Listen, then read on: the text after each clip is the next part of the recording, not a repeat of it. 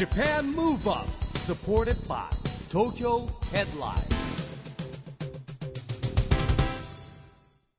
こんばんは。日本元気にプロデューサーの市木浩司です。ナビゲーターのちぐさです。東京 FM ジャパンムーブアップこの番組は日本を元気にしようという東京 Move Up Project と連携してラジオでも日本を元気にしようというプログラムです。はい、また都市型メディア東京ヘッドラインとも連動していろいろな角度から日本を盛り上げていきます。さあ市木さん、はい。あの番組ではアクション宣言に代わって、新たに SDGs ピースコミュニケーション宣言というのを少し前からね、ゲストの皆さんに伺っていますけれども、市木さんが提唱しているこの SDGs ピースコミュニケーション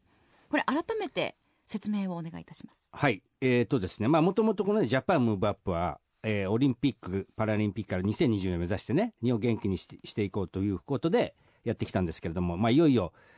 まあ、1年伸びちゃいましたけど、ね、来年やる予定の中でいうと、えー次ですねもともと Beyond 2020 Next Forum っていうのを立ち上げましてオリンピック・パラリンピック以降の日本をどうやって元気にしていくんだと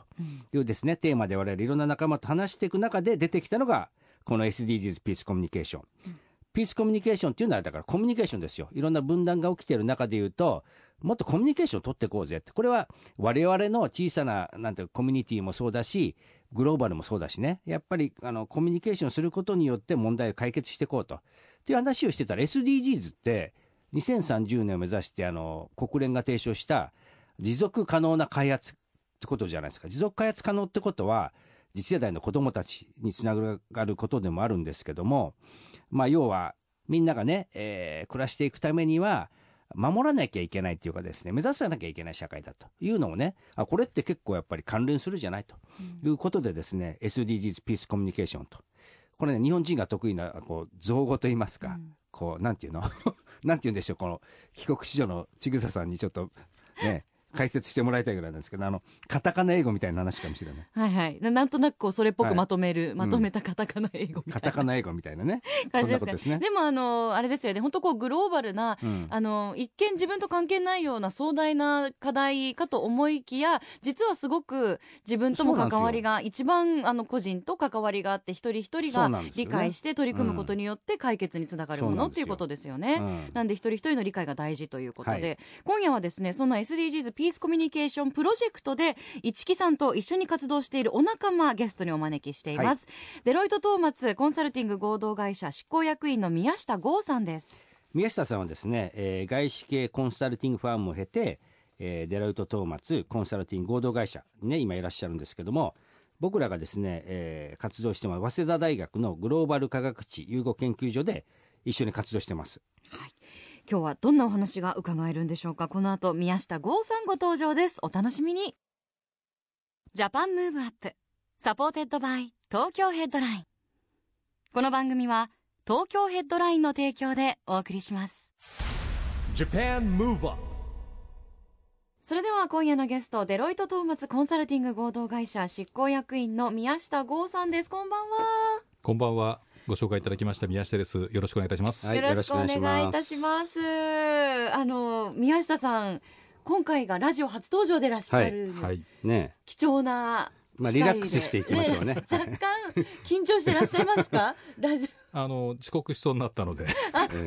全然もうリラックスしていただいて、はい。はい。ぜひ今日はお話伺えればと思うんですけれども。ありがとうございます。もうあの市木さんとはもうあの早稲田大学の先輩後輩の間柄と言いますそうだ一応僕のが先輩。まあうん。別に、別にでもキャンパスで一緒に勉強してたわけじゃないんでね、あのちょっとあの代が違いますんで。卒業されてから。そうですね。はい、お名前はずっと伺ってたんですけれども、直接お会いしたのは多分2年ぐらい前に、うん。あのゴルフ場ではい。初めてお会いしてと。はい。はい。青空の下で。そうそう。そういう集まりがあってですね。もうだから僕の後輩のまた後輩みたいなですね、えー形でつながってきますんで、えうん。そこからじゃああのもうお仕事だったりいろいろとーいや仕事といううよりはですねあのほら僕らがいろいろ「Beyond 2020 Next Forum」とかやってるじゃないですか、まあ、そういうのに参加してもらいつつ、ん。今はですね早稲田大学のグローバル科学中国研究所と、はい。2年前に作った研究所にですね、うん。まあ、いろんな企業の方に参加してもらってる中で、えーデロイト・トーマツコンサルティング合同会社にも参加いただいて、ん。かつそのあの責任者といいますか担当者が宮下さんだということですね。なるほど。あのそのあたりのお話も後ほど詳しくお伺いしたいなと思うんですけれども、宮下さんまずのデロイトトーマツコンサルティング合同会社どのような業務をされてるんでしょうか？私はですねカスタマーマーケティングという組織の責任者を担当させていただいております、はいまあえーマーケティング、セールス、まあ、サービス、まあ、そういった、えーテーマのですね、えー企業、えー等のですね、あのートランスフォーメーションのご支援をさせていただいております。横文字がたくさん出てきました、分かんなかったでしょ。えでも千草さんあの帰国子女だからね英語には強いはずなんですけど。英語のあの単語自体はわかるんですけれどもそれがビジネスにおいてどういうことを示すのかっていう変換はあんまりできてないかもしれないあとこれあれかな日本独特のカタカナ英語かな？いわゆるよく言うじゃないですか。日本にしかないカタカナ英語あるって僕あのあの、ね、外国の方に言われることあるんですけど。まあ、でもなんかセールスとサービス、とトランスフォーメーションっていう合ってる？合ってるような感じもししますね。うん。あのーデロイト・トーマツコンサルティング合同会社はもう本当に多岐にわたる業務をされてる会社ですよね会計からそうですね。はい。コンサルからはい。っていう、グループで、あの、いろんなことをやらせていただいておりますう。んだってグローバル企業としてだってどれぐらいいるんですか社員は？グローバルですと、150カ国以上で、まあ、30万ぐらいの。150カ国だよはい。30万人、ねはい。あの、グループ全体でということになりますけれども。ええ国連みたいですね ねえであのー執行役員ということで皆さんあのすごくお若く見えるので、うんあの若作りしてるんですよね もうありが50、とうござい50ますを超えておりますいいのかわかりませんが50歳超えてらっしゃると伺って驚きました。やっぱそれはなんか日々なんか生き生き過ごされて何もるから特に気をつけてることはないんですけれども。生き生きまあとしてると思いますよ僕から見ても彼はでどうですかあの第一印象からもうゴルフい場から生き生きされてたんですかいや、そういうことじゃない。要はね、なんだろう、仕事もそうですけど、もちろん、あの、ちゃんとしたっていうかですね、あの、世界に関たるコンサルティング会社なんですけども、えー宮下さんの場合はですね、その中でも、え、こんなことやるのみたいなですね、分野の担当されてて、例えばね、一つはね、元プロ野球選手を採用して、えープロ野球選手のセカンドキャリアとか、なんかやってるんですよ。な、なんでこんなことやってるのっていうのをちょっと聞いてみましょうか、本人に。ありがとうございます。あの、ありがとうございます。あの、そういう意味では、あの、まあ、デジタルというものを講義に捉えると、まあ、デジタルとどうしてもなんとなく企業のですね、あの、高度化、効率化を支援すると、まあ、いったようなお話が、まあ、あの、定義になっていると思うんですけれども、もうちょっと講義に捉えると、スポーツ、ファッション、エンターテインメント、まあ、さらにはキャリアみたいなものっていうものを、まあ、高めたり多様化することができるんじゃないかということで、あの、一緒に取り組んで、あの、いる、よ頑張ろうと思っております。なんかでもチームも今何人ぐらいいるんですかスタッフ？今300人ぐらい。300人ぐらいいるんですよチー。へーム。あの宮下さんのチームがね。僕らあのこのコロナ禍になる前に実はその宮下チームの集まりにですね、まあ、研究所の活動もあったんで参加させていただいたんですよ、であの時でももう約200人目ぐらいそうですね。いて、えこんなにいるのってびっくりしたんですけどさらに増えていたというですね、えー中で今プロ野球選手元プロ野球選手の話しましたしましたけどあと今ですね、えーも元あの要はテレビとかちゃんと出てるですよ。アナウンサーの方を採用、最近されてですね。これもセカンドキャリア、ありがとうございます。デロイト・トーマツコンサルティング私た会社ちのチームにに参画、まあ、えーしてもらいまして、まあ、あの実はアメリカであの社会問題としてデジタル人材の不足という問題と、あと、まあ、軍に行かれていた、まあ、退役された軍人の方がなかなかちょっと仕事っていうのをあの見つけることが難しいという社会問題がありまして、まあ、こういったものをまあデジタルのスキルみたいなものっていうのをつけて、まあ、解決していこう取り組みがありましてちょうど今日本でもそういったことをやろうとしているところなんですけれども、まあ、そういった意味ではですねちょうど元プロ野球の選手だったりですとか元キャスターの方々が、まあ、デジタルをあの学び駆使することによって、まあ、今までのキャリアを生かしながら、まあ、さらにあのいろいろな可能性を高めていけるっていうことがあのできればいいなというふうに考えて一緒にやってます。具体的にはそのデジタルの力で例えばどういうお仕事に発展していくんですか？とまあ、あの一つはその我々がそのお客様に提供している、まあ、あのシステムといいますかクラウドと言われるようなそういったシステムのこうあの導入のお手伝いみたいなことをすることによって、まあ、その企業の高度化効率化みたいなことを支援していくというようなこともやっていければと思いますし、まあ、その、まあ、2人に限らないんですけれども、まあ、おそらくいろいろな壁があると思いますので、まあ、何が壁だったかというそれをどうやって乗り越えたかというものであったり、まあ、我々はそのコンサルティング会社の、まあ、ノウハウを使って、まあ、どういったその、まあ、コーチングというのも施すことによってあのどういった成長につながったかというものを、まあ、まとめるとですねなんとなくそういったセカンドキャリアといいますかあのそれぞれ別々のキャリアで今までやられてた方が活躍するときにあの今どうなってるって話はあるんですけれどもどうやってここに至ったかっていうような、まあ、そういった情報というのはあまりないような気がしているので、はい。まあ、そういったところをですねあの、まあ、参考書といいますか何かお役に立てるような形でまとめられたらというふうに思ってます。やっぱねだからコミュニケーション能力だと思いますよ。僕はあのお二人とも会ったことあるしね、えー話もしたことあるんですけれどもやっぱりこの間僕ねあのデジタル担当で平井さんともお話ししたんですけども、一番一番のポイントもちろん仕組みとかシステムとかあるんだけど人材だって言ってましたよ。人がまずいまずいないそれぐらい日本に不足している中でねいかに民間の方に参加してもらうかって言ってましたけど、やっぱりそのねあのやっぱり使いこなしたりとかい運運用するのはさやっぱ人間じゃないですか、そこのやっぱりコミュニケーション能力とかっていうことをもしかしたら僕が見てるハイスペックなねコンサルティングの人たちのあのいわゆるスキルとですねこれがこうミックスして新しい方向を目指してるのかなみたいな、ちょっと勝手に代わりに言ってますけど。ただ本当に、まあ、特にスポーツ選手とかセカンドキャリアっていう言葉もありますけれども、まあ、どちらかというとセカンドキャリアという言葉をなくすような、ん。まあ、そういったものがなくなってですね、まあ、いろんなチャレンジができるような、まあ、そういった社会に、まあ、できていけるといいのかなというふうには思ってます。まあそうですよね。パラレルキャリアだし兼業だしって言われたら、もうセカンドどこどころかねサードキャリアまで行かなきゃいけない時代になっちゃうかもしれない、してないですからねそしてさっきからあの研究所研究所っていうね、うん。お話がちょいちょい出てくるんですけれども、ぜひあの宮下さんと市木さんがはい今、一緒に活動されてるっていう早稲田大学のグローバル科学地融合研究所、これこれが一体何なのか？名前でしょ？なんかすごいですね。これ2年前にあの早稲田大学の総長がですね田中英二総長って方に変わられた時から、うん。えー大学でいろんなね、えーチャレンジをしていこうってことで、えー設立された研究所なんですけれども、まああのね、研究の世界でいうと文系とか理系とか専門分野が分かれるんですけどもこれは文系もお理系もなく、えーまたですねあの今大学って本当にビジネスの世界だけじゃなくグローバルになってるんですよ。でヨーロッパとかアメリカとかいろんなアジアの大学ともこう連携しながら、えーいろんな社会課題を解決していこうということでね、うん。えー作りましてその中に僕が担当した SDGs フロンティアラボっていうのを、えー作りましてですねそこの責任者兼、えー私も兼務で副所長やっております。で大学の研究所っていうのはいろんな民間に参加してもらって産官学っていうんですけど一緒にやるんで、まあ、いろんな企業に参加してもらう中での、えー宮下さんと連で、えーデロイト・トーマツコンサルティング合同会社も参加していただいているということですよね。はい。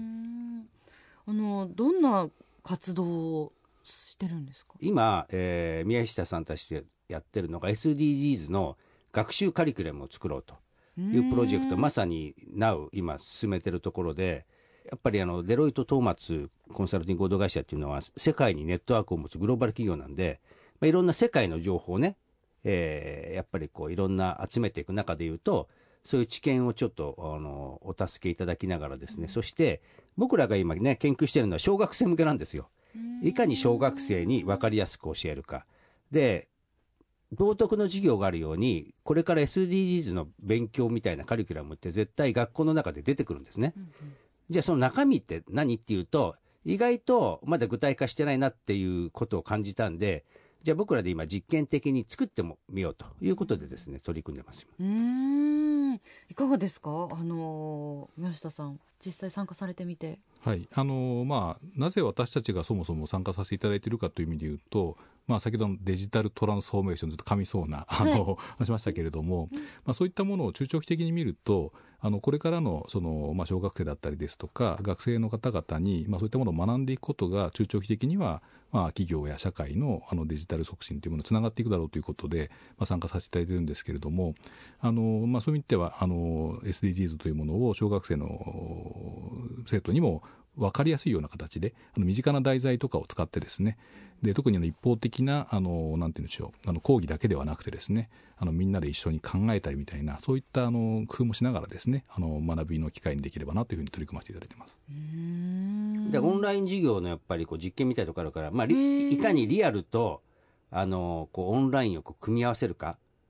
で今だんだん学校も端末をこう導入してくるようになってくると思うんで、えーまあ、そこら辺です。ねでもリアルなやっぱりこうコンテンツといいますか中身もなきゃいけないんだけどそれと、ね、デジタルの社会をどう組み合わせるかっていうチャレンジをですね、えーデジタルトランスフォーメーション担当の宮下さんと 一緒に考えてもらいたいなと思ってますね。まあ、いろいろなあの形があると思うんですけれども、その授業を教えるときにですね、まあ、教えるというか学ぶときにですね、デジタルというものをまあ活用するということもあれば、まあ、それを普及促進するときに、まあ、デジタルというのはネットワークを使っていくということもあれば、あるいはその問題の SDGs の解決をするときにですね、まあ、デジタルを使ってですね、解決することが得意な企業、ベンチャーみたいなものっていうのは、あの、どうやってからあるんだろうみたいなマッチングをしていくとかですね、まあ、そういったつながりをあの考えていきたいなというふうに思っています。なるほど、えオンライン授業の実験っていうのはもうもう進んで？一応やってます今のところ。その実験っていうのはうん。実際に子供と、はい。対子供？あもちろん小学校行ってやってますよ、えーいかがですか？あの子供たちの反応いややっぱり今のところ。子供たちの反応はそれなりにあるんですよ。問題はインフラの問題、パソコンの端末がまだね一人じゃもないし、あとね意外とだから w i f i 環境とか通信環境ができてないとかっていうのがあるんで今実はあのダンスレッスンもね、はい。今いろんなトライアルしてるんですけどやっぱねこのコロナ禍になるとリアルも大事なんですけども、いかにこう対策を練ってやっていくかってことになると、うん。やっぱりこうね、えーやっぱスペースにの状況とか換気とか考えると、えーリアルとですねオンラインと融合するっていうのがね、なんとなくやっぱりこうなんて言うんでしょうね。みんながこう安心してできるような形になってるんで。まあ、これからのなんかニューノーマルじゃないですけどね。やっぱその融合した形っていうのがまあメインになってくるっていう感ね。それはやっぱりね大人の役割じゃないです。子供たちはだってうん。基本的にはもう例えばリアルができてリアルが一番いいんですもん。うん。だけどどうやったらやっぱりこうそういうね、えー夢の課外授業なんかもそうなんですけれどどうやったらやっぱり子どもたちが楽しんでこう、ね、学べるかっていうところはね。うー、ん。なるほど。あの SDGs 今ねなんか少しずつこうメディアとかでも聞く機会が増えてきたりっていう実感が私はあるんですけど宮下さんからご覧になって浸透度ってどうですか？そうですね、やはりあのの SDGs というものに関しては非常に浸透してきていると思います。ただ、まあ、あとこれからという意味で言うと、はい。まあ、テーマも実は17あってですね、はい。まあ、幅が広くて、特に日本ですとやっぱり環境問題というところに関しての関心は高いんですが、まあ、まだ他のテーマですね、まあ、そういったところに関して、まあ、人権問題ですとか、うん。まあ、そういったところに関しての関心を高めていったりですとか、あとはやっぱり解決の難しさ、まあ、企業、それから個々人の方が、まあ、自分は何ができるんだろう、どうしていこうみたいなところ、そういったところをより、まあ、議論を深めていけるといいのかなというふうには思ってます。ありがとうございます。さあではそんな宮下さんからぜひ日本を元気にする曲のリクエストを伺いたいなと思うんですが普段音楽お聴きになりますか？はい、あの、お聞いてます。あー主にどういう感じの音楽が好きなんですか？あの、流行している、ポップス全般というか、まあ、のランキングみたいな感じであグの。の上位にある曲がどんな曲があるのかなというものを聞きつつまあちょっとあの懐かしい歌を聴いたりと、まあ、幅広くう聴いてます。あの上位の、まあ、今流行りの曲っていうのはお仕事目線というかなんかこうマーケティングみたいなリサーチも兼ねてですか？それともあんまりそうですね。仕事関係なくい。お好きっていう。もう気分転換ということで。そうなんですね、では今日はでもそんな中から一曲お選びいただくわけですけれども、はい。ねあの幅広くお聞きになってるということなのでどの曲に今日はいたしましょうか「栄光のセーリング」という曲をあのリクエストさせていただければと思っています。はいこちらはどんな曲ですか？あの元サッカー日本代表監督はい。岡田武史さん、あ岡田武史さん。今はい、四国の、えー愛媛県の、えー今治というところで FC 今治という、まあ、サッカーチームのオーナーを担当されてまして、そのチームのですね公式テーマソングになります。おお FC 今治は宮下さん応援されている？はいあの実はデロイト・トーマツグループでもソーシャルインパクトパートナーということで、うんあのご支援あの連携させてあのお手伝い協力させていただいてましてで、まあ、地域リーグから始めてえー JFL それを経てですね現在えー J に昇格して J3 で、まあ、上位争いをしているということなんですけれども、観客が大体まあ3000名ぐらいは、まあ、ちょっとコロナの影響もあって今は少し違うかもしれないんですけれども、まあ、来場されていると。東京に換算すると、まあ、17万人以上のお客様が来場されているということで、まあ、それはもちろんサッカーもまあ強くなろうということなんですけれども、まあ、物の豊かさよりも心の豊かさ、まあ、そういうところで社会に貢献するというようなスローガンで本当に地域の方々とあの一体となったあのチームということを運営されてまして、まあ、非常にそういった元気になるということであの今日ぜひリクエストさせていただければと思いました。ありがとうございます。それでは宮下さんからの日本を元気にする一曲、FC 今治のテーマソング、タボコ一栄光のセーリング。Japan Move Up これはもうサポーターの方たちが大合唱しているのが目に浮かぶ壮大な元気が出る曲ですね。ぜひあの一度行っていただければ、ねねえ、あの足を運んで市木さんもでもあのこの FC 今治 FC 今治はですね実は、ねあの LDH も出資してまして、うん役員もいるんですよ、うんうん。だから僕ももちろん僕らの岡田さんは早稲田の大先輩なんですけど、はい。僕も開幕戦行ったりですね。ねあとね LDH って社会貢献であの全国フットサル大会やってるんですね EXILE CUP、うん。決勝は必ず今治。あこのスタジアムえでやってますろいろと縁がありますよね、お送りしたのは FC 今治のテーマソング。宮下さんの日本を元気にする一曲タバコ一栄光のセーリングでした。さあ今夜のゲストはデロイトトーマツコンサルティング合同会社執行役員の宮下剛さんです。後半もよろしくお願いします。よろしくお願いします。はいよろしくお願いします。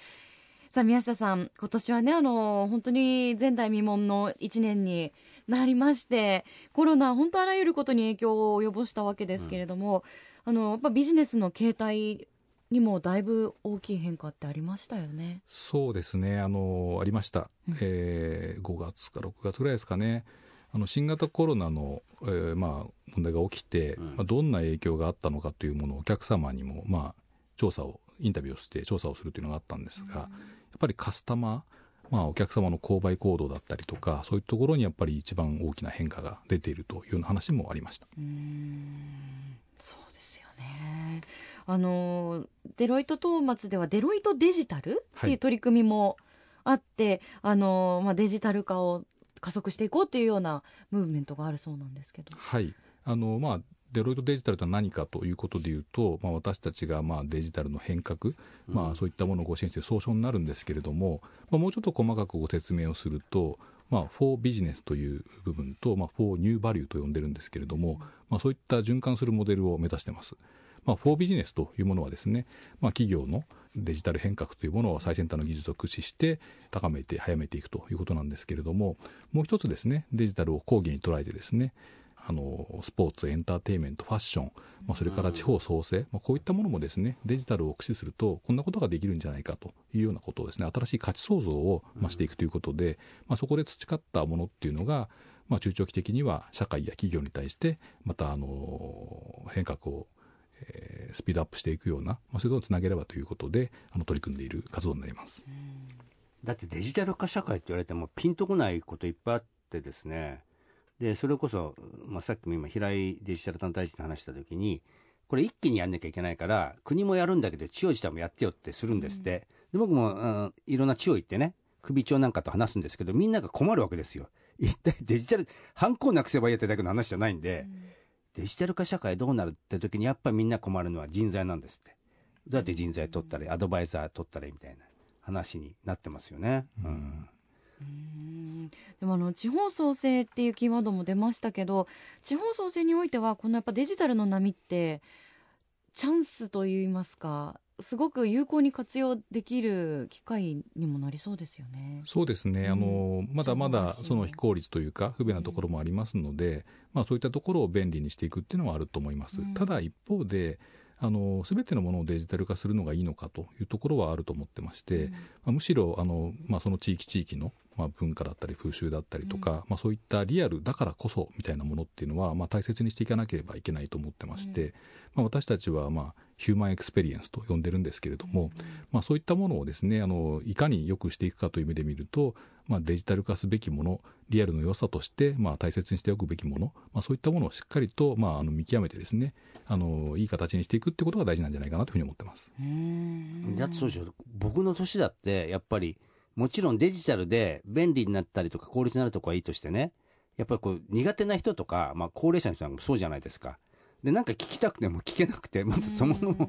この機械とかデジタルどうしたらいいのみたいなのってあるでしょ？うんでなんか今繰り返してそこによよくあるじゃないですか電話とかやってグーってななかなか繋がんなくて今混んでるのでおかけ直しくださいとかなっちゃったりとかね。だから今ね、やっぱそういった意味では、テクノロジーとやっぱりヒューマンテックな部分とかさ、そこはありますよね。融合していく。じゃないと、あとは、すごく感じるんですけど、僕自治体によってすごい差が出ちゃうなと思う、これ。やっぱり先進的な都市は、やっぱり進んでますし、そういう、ね、協力者とかさ、アドバイザーとかいるじゃないですか。日本にどんどんだけ、ね、あの、市とか、まあ、区はだ23区とか大丈夫でしょうけどね、ある中で言うと、これ大変だと思いますよ。いっぺんにやれって言われた時の競争みたいになっちゃうとね。うん。確かにね。まあ、そういう時にね、あの皆さんみたいな宮下さんたちみたいな会社がねうん。サポートするっていう部分ももちろんあるんでしょうけどやっぱりねこう地方自治体の僕は大変だなっていう気がするなんか、そうですようん。デジタル負債っていう言葉も我々たまに使うことがあるんですけれども、まあ、そのデジタルが進んでいくことによって本来そのリアルで経験したものがまあ経験できなくなってしまったりですとか、うん。まあ、デジタル化されたことによって、まあ、届いてくるような情報とかっていうのが、まあ、若干押し付けになってしまって、うん。むしろなんか情報過多になってしまったりとかあの不快な思いをしたりみたいな、まあ、そういったあの別の問題っていうのもやっぱり起きてきているようなまあ気がしていますので、まあ、そういった地方の問題を取り組むときにもですねやっぱり個別のそういったあの状況に合わせて、まあ、またその地域地域だけではなくて、まあ、広域連携と呼ばれるような、まあ、一体となって取り組むようなもの、まあ、そういった複合的に多面的に取り組んでいく必要があるのかなというふうに思ってます。うーん。なるほど。こうなんかちょっとなるべくね足並み揃えてみんなで進んでいければいいんですけどね、あの今分断ってもう世界的にもねこう問題になってますけどコミュニケーションの分断もそうですし先日のアメリカ大統領選なんかもその象徴みたいになっちゃいましたけど宮下さん、まあ、コミュニケーションの分断についてはどうですか？50年前にこういう問題って起きたのかなって思うことがありまして、うん。やっぱり IoT だったりですとかまさに今のデジタルみたいなところでまあ、つながったことによって起きている、まあ、新たな問題っていうような、うん。まあ、そんなあの側面もあるのかなというふうに思っています。でやっぱりこういったものの解決の時にはあの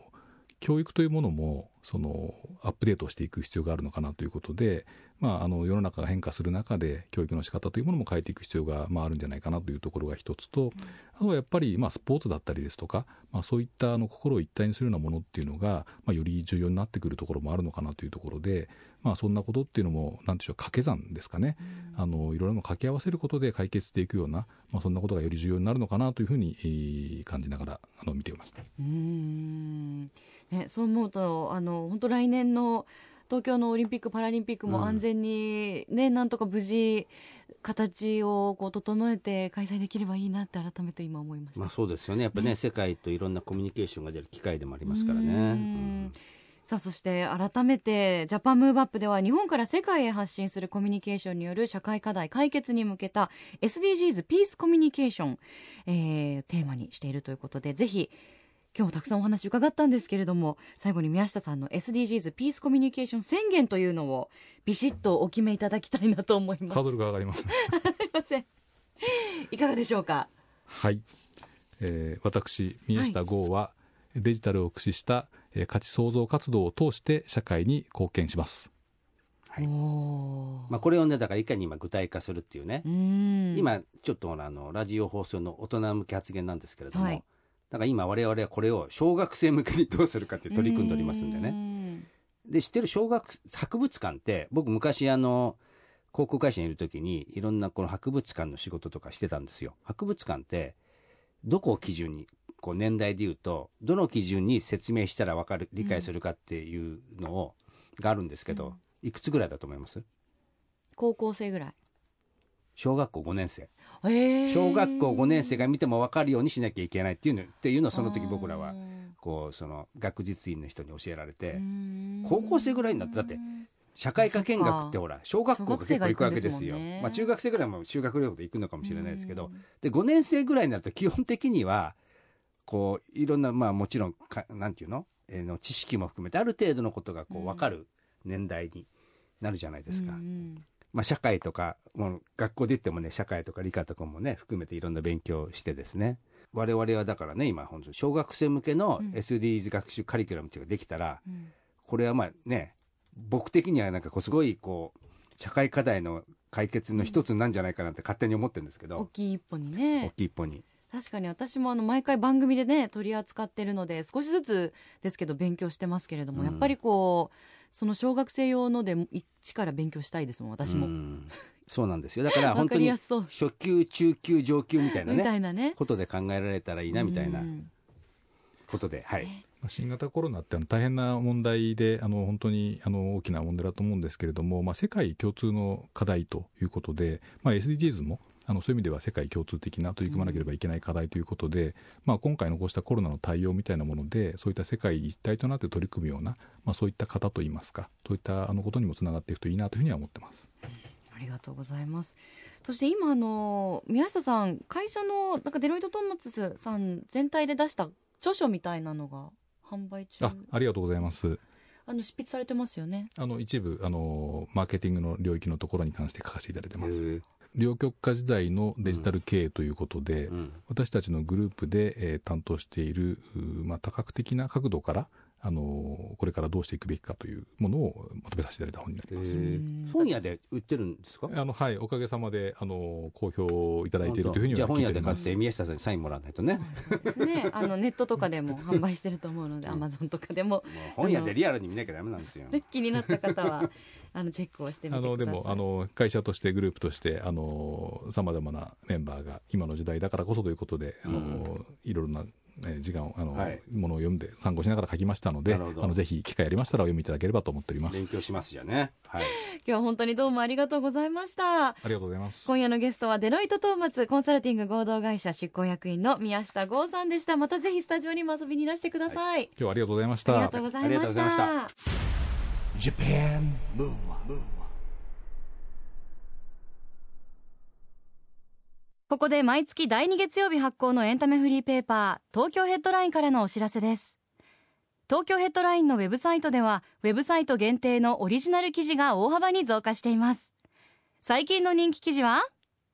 新宿歌舞伎町に誕生した SOD ランドは停滞する飲食業界の起爆剤となるか。教えて鷲尾玲奈さんあなたのパーフェクトな瞬間。マスクが臭くなるほど泣いた劇場版鬼滅の刃無限列車編のここが素晴らしい。黒田祐樹のハイパーメディア鑑賞記。元遊郭に泊まろう。八戸市にある新物旅館の旅情感がすごすぎるわけ。などがよく読まれていました。その他にもたくさんの記事が毎日更新されていますのでぜひ東京ヘッドラインウェブをチェックしてくださいね。今日はデロイトトーマツコンサルティング合同会社の執行役員宮下剛さんに来ていただきましたけど、まあ千草さんがねいつも最近勉強になるって言ってますけどもはい。あのこういったことをねこうみんなに身近に感じてもらえればいいなっていうふうに僕は思ってるんですけどね、うん。あの小学生向けのこうはい。SDGs の教材、完成すごい楽しみにしてます、はい。まあやってみなきゃ分かんないんでとりあえず作ってやってみようっていうね今考えてるんですけどはい、これからね、まあ、一歩一歩うん。ですよね、でも着実に進んでいるということで、はい。またぜひスタジオにも遊びに来ていただきたいと思います、さあジャパンムーブアップ今週はお別れの時間ですが次回も元気のヒントたくさん見つけていきましょう。はい。これからもみんなで知恵を出し合って日本を元気にしていきましょう。 Japan Move Up お相手は市木浩司とちぐさでした。この後も東京 FM の番組でお楽しみください。それではまた来週。 Japan Move Up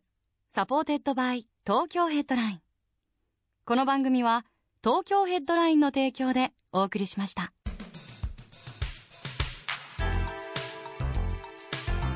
Japan Move on.